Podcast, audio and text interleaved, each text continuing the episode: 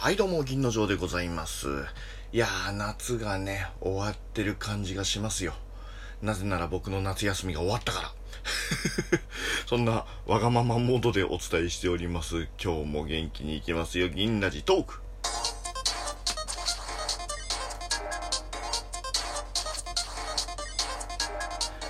まあね、夏休みっていうか、夏休みの前から結構いろいろあったんですけれども、とにかくラジオトーク関連のイベントがすごく多かったですね。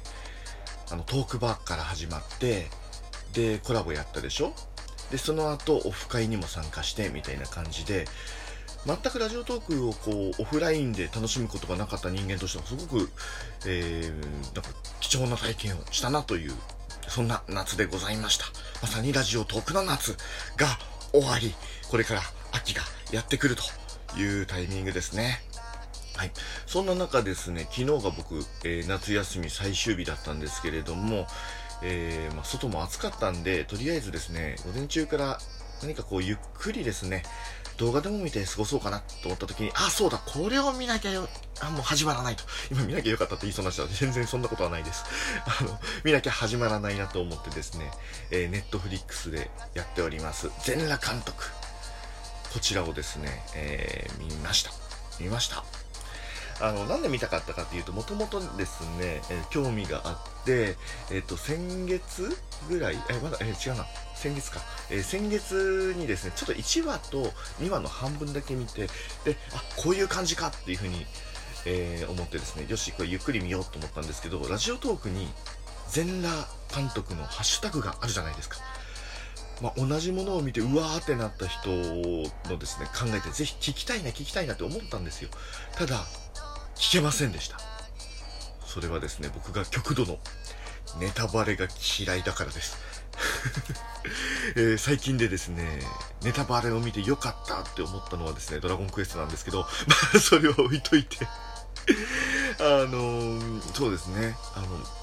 まあ、ネタバレなしの放送もあったんで、それはちょっとね、聞けばよかったかなと思ってるんですけれども、まあ、それでもちょいちょい、ああ、こんな感じかなって勘ぐってしまう場合もあるので、えー、全部見てから聞いてやろうというところで、えー、全8話、えー、見ました。昨日、一気にドーンと。いや、すごい作品でした、今日はそんな全裸監督の話をちょっとだけさせていただいて、僕もそのハッシュタグに一つですね、えー、入れてやろうかと思っての、え、収録となっております。ぜひよろしくお願いします。さあ、その全裸監督の、まあ、あのー、もうね、いろんなネットニュースとかでもね、ネタバレなしの記事とかたくさん出てるので、えー、興味がある方も知ってるかもしれないんですけれども、えー、そうですね、昭和から平成に変わるぐらいの時代の、え伝説のエロごとしこと、え村西徹監督、いわゆるアダルトビデオの監督だったり、えその前はですね、えー、裏本、エロ本の、えー、仕掛け人だったりとかですね、いろいろなその波乱万丈のですね、エロを通した人生というのがずっと、えー、その半生が描かれたというのはこの、えー、全裸監督なんですけれども、まあ、あの、ネタバレなしと言っているので、えー、まず率直に思ったこと、8話全部通して、え、思ったこと、えー、主役の、え村西徹役を演じていたのが、え山田孝之さんなんですけれども、もう山田孝之無双。山田孝之さんはですね、結構いろんな作品、まあ僕もね、あの、吉彦とかすごい大好きですけれども、あの、勇者吉彦ですね。あの、まあ個性的なんですよ。個性的かつ、なんか、どんな役をやっても、もう山田孝之だなっていう雰囲気っていうのもものすごい持ってるんですね。ひょっとしたらあの、凛々しい目元、そして、えー、しっかりとした太い眉みたいなところの眼力っていうのにも通じるのかなって思うんですけれども、まあ、山田孝之のですね、一挙動一挙動のこの演技の濃さ、そして、えこれ多分ね、村西徹さんという人も結構特徴的なキャラクターなんですよ。もう、なんて言えばいいのかな、もう役者を超える何か情熱的なパワーを持った人なんですけども、それを役者魂でガーって凝縮して、えー、こうガーってもうなんかこうなんだろうところてんのような太いものでギュッてこう固めてそれをグーってそのまま押し出すような。そんなですね、えー、濃ゆいキャラクターを山田孝之本人の濃い役者魂で100%以上の力でグワーってこう突き出したようなねもう山田孝之僕今山田孝之って何回言いました？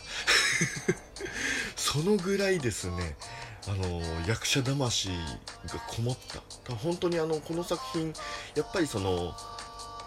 いわゆる裏社会反社会的な部分っていうところも結構強めに出ている作品なので、えー、場合によってはあそういう役者なんだこういうのに出る役者なんだっていう、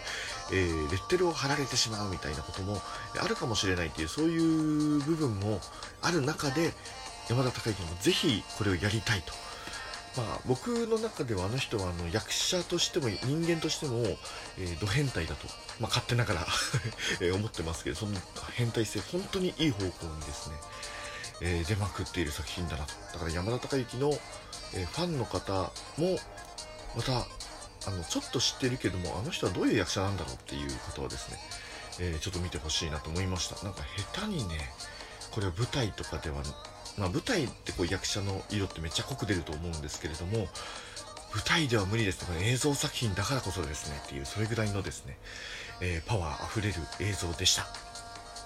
それともう一つ言いたいのがねあのもう本当にいろんな役者がもうガチで本気でぶつかってる。もう手の抜くところなんか何もないしなんなら下手な映画よりもよほどとんでもない力が入ってる。みんな人生かけてんなみたいなぐらいの気持ちがあるですね、えー、濃い映画ではあるんですけどその中でもねお前は俳優なのかどうなのかとですねそうツッコミしたくなる、えー、リリー・フランキーさん。リリー・フランキーさんってあれですよね。あのイラストレーターさんですよね本職は。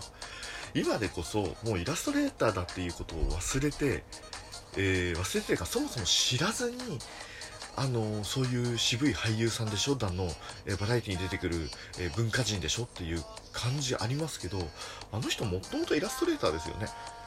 東京タワーっていう映画。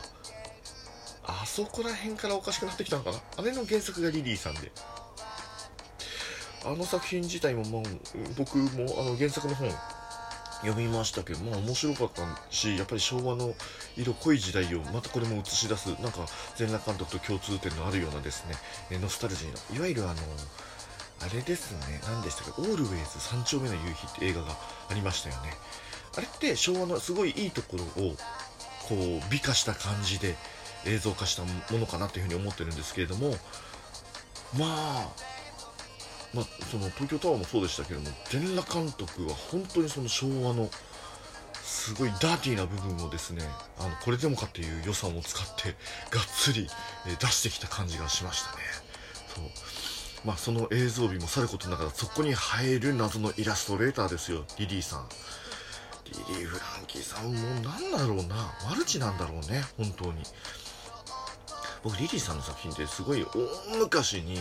大昔本当に何十年も前になんかあの、ジョイサウンドのカラオケの歌本のイラスト描いてたっていうイメージがあるんですよね。おしゃれな